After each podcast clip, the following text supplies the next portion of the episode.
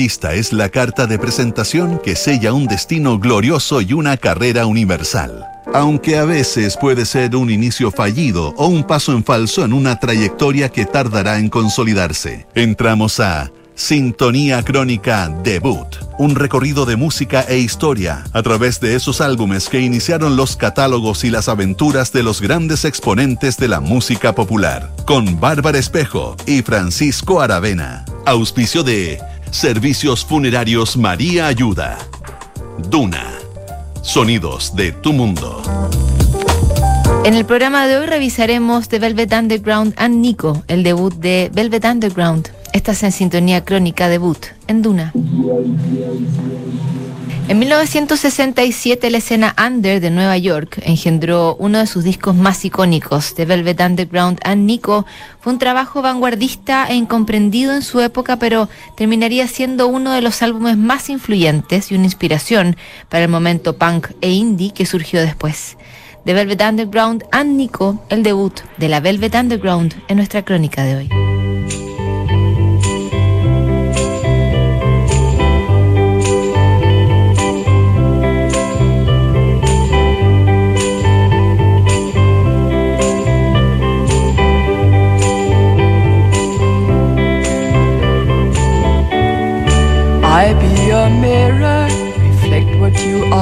La última etapa de los 60 suele relacionarse con el hipismo de la costa oeste, la psicodelia, el LSD y los grandes festivales como Monterrey y Woodstock.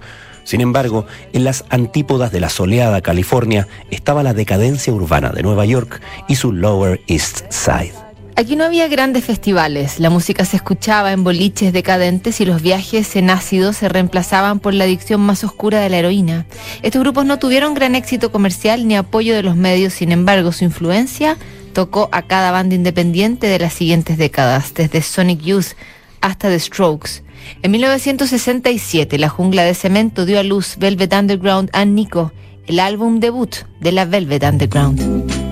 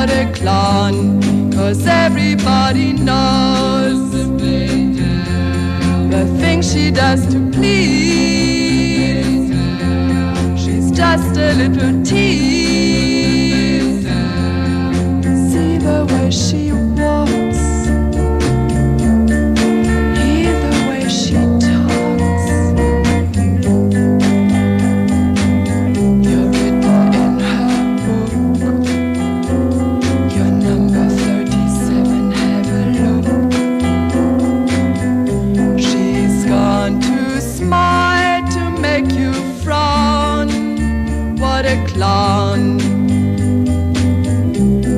boy, she's from the street. Before you start, you're already beat.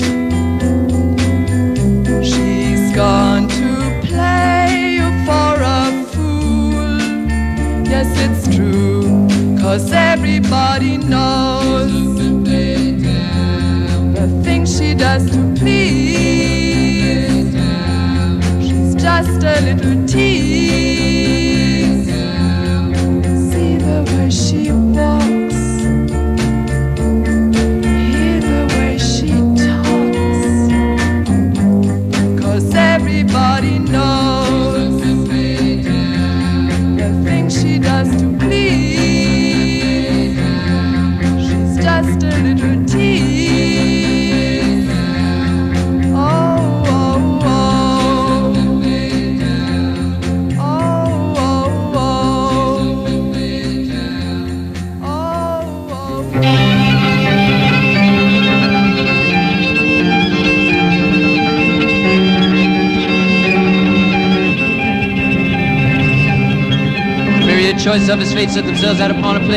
Velvet Underground nació de dos polos muy opuestos. Por un lado estaba Lou Reed, un estudiante de literatura inglesa que provenía de la clase media de Long Island. Adolescente problemático y frágil, Reed encontró una salida en la guitarra y en la música. En la otra vereda estaba el galés John Cale, un músico experimental que había llegado a Nueva York a estudiar viola con una beca Leonard Bernstein. La música y la droga hicieron congeniar a Reed y Cale, quienes se juntaron a tocar y experimentar en lo que sería la prehistoria de la Velvet Underground junto al intelectual Sterling Morrison y a Moe Tucker, una baterista que conocieron a través de un amigo en común, la incipiente Velvet Underground se aseguró unas tocatas en el Café Bizarre en 1965. Seguro habrían pasado al olvido si Andy Warhol no hubiera estado en la audiencia una de esas noches en Nueva York.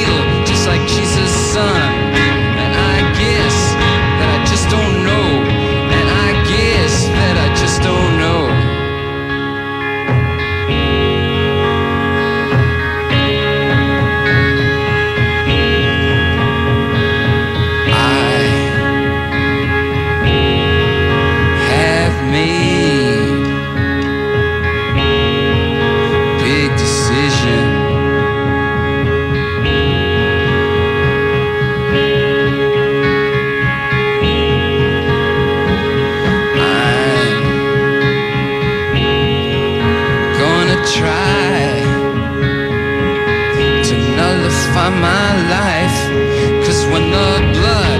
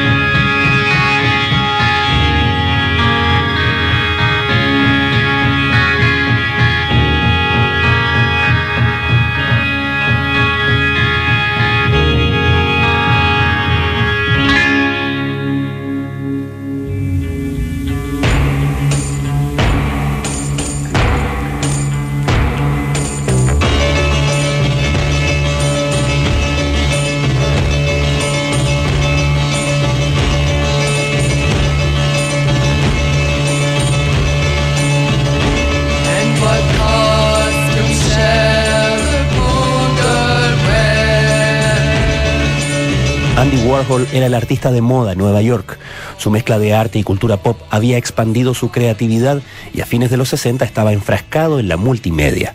En la Factory, su cuartel general y cuna de proyectos, sus colaboradores les propusieron agregar música en vivo a su espectáculo y la Velvet Underground entró a participar en sus exposiciones. Con el tiempo, Andy Warhol asumiría una función de patrono y manager de la banda y les consiguió un contrato con el sello Warner Verve su única exigencia es que debían incluir a Nico, una cantante alemana que le aportaba glamour a su factory. Con solo 3 mil dólares de presupuesto, Lou Reed y compañía se encerraron en el modesto estudio Scepter a grabar sus primeras canciones.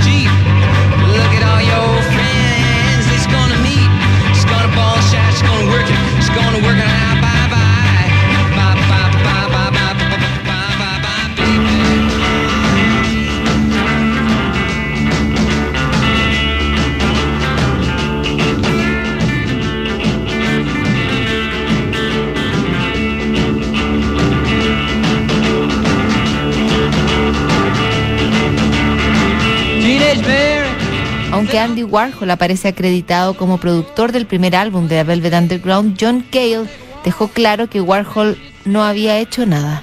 Para Lou Reed, el aporte del artista fue otro, aunque igual de valioso. Él hizo posible que fuéramos nosotros mismos y pudiéramos seguir adelante por el solo hecho de que era Andy Warhol. En un sentido, él sí produjo el álbum, porque fue como un gran paraguas que absorbió todos los ataques que recibimos, cuando aún no éramos tan importantes ni siquiera para recibir ataques. Por supuesto, él no tenía idea de producción de discos, pero tampoco tenía por qué saberlo. Palabras de Lou Reed a la revista Musician sobre la importancia de Andy Warhol en la génesis de la banda.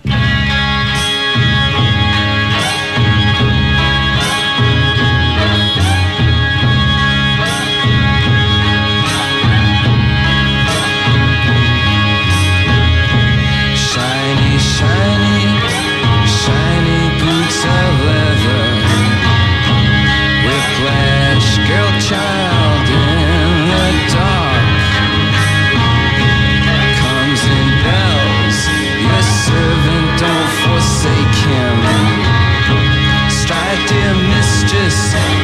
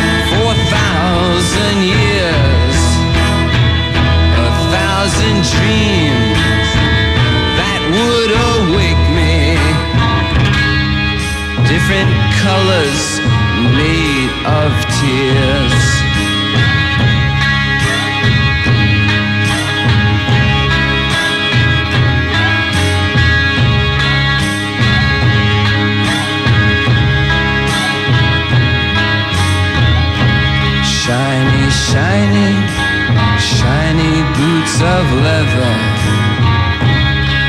Whiplash girl child in the dark. Severin, your servant, comes and bells. Please don't forsake him. Strike, dear mistress, and cure his heart.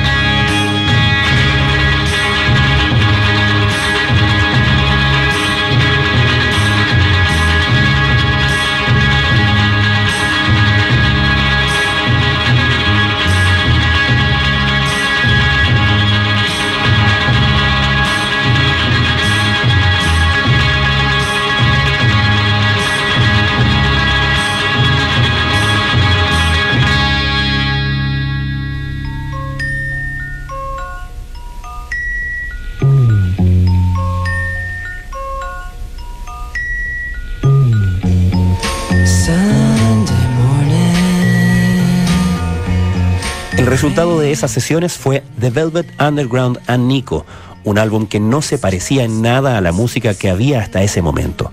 Canciones de corte más pop como I'll Be Your Mirror o Femme Fatale chocaban con la vanguardia de All Tomorrow's Parties o Venus in First.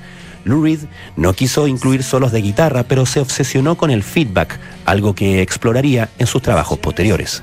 The Velvet Underground and Nico fue publicado el 12 de marzo de 1967 con el famoso plátano de la portada que más adelante llevaría un conflicto judicial entre la banda y la fundación de Andy Warhol.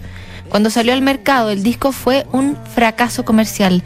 Ningún DJ de radio habría apostado su carrera por poner algo así al aire. El disco estuvo rasguñando los últimos lugares del Billboard 200 y apenas duró unas semanas en el ranking. Aunque apenas vendió unas 30.000 copias, el álbum terminó siendo una gran influencia.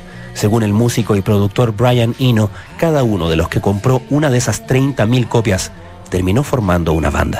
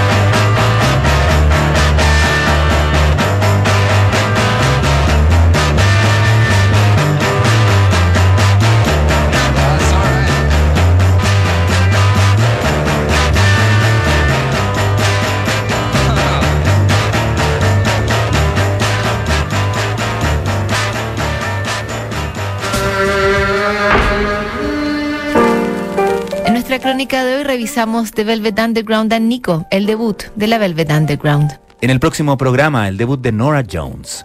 No te lo pierdas. ¿Sabías que puedes comprar de forma anticipada los servicios funerarios de María Ayuda? Entrégale a tu familia la tranquilidad que necesitan y estarás apoyando a cientos de niños de la Fundación María Ayuda. Convierte el dolor en un acto de amor. Siguen aquí los sonidos de tu mundo. Estás en Duna 89.7.